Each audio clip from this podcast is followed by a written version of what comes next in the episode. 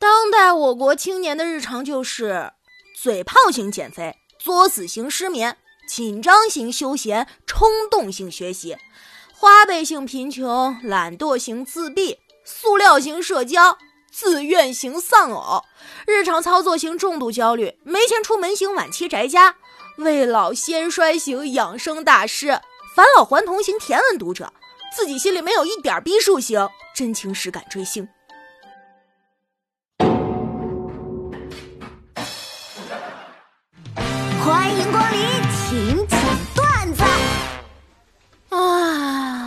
我同事结婚又要拿份子钱了，这已经是这个月第三对结婚的了，我这钱包实在是扛不住了。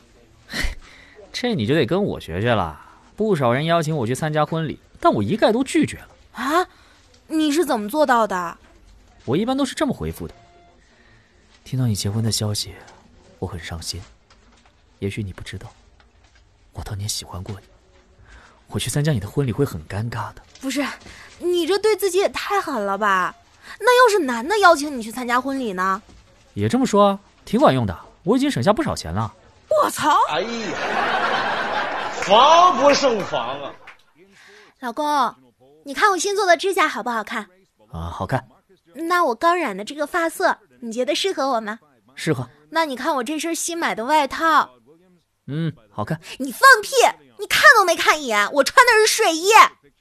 唉，其实老公才是最适合分享秘密的人，他们永远都不会告诉任何人的，因为他们根本都没听进去。你大爷！别人为什么熬夜？跟队友吃鸡，陪女友王者，同异地恋对象视频，和网友聊骚。我为什么熬夜？唉，虽然没人陪我玩，但我就是睡不着。我自己做菜，女朋友每次都吃得干干净净，一直自我感觉良好，自己做菜手艺不错。有一天突然意识到，女朋友可能就是单纯的能吃。云天河，当初父母为了防止你早恋，都用过什么丧尽天良的方法呀？你看，就就就给了我这张脸啊！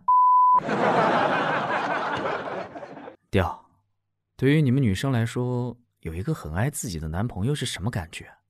嗯，我告诉你一个办法啊，如果这个男的真爱你，你就会发现，哎，又多了一个爸爸。那如果碰到了渣男呢？哼哼，你会发现又多了一个儿子，而且还是逆子。我刚才跟我老妈吵架了，我妈摔门就走了，我在房间里哭。哎呦，闺女啊，你这脾气得改改，那么不懂事啊！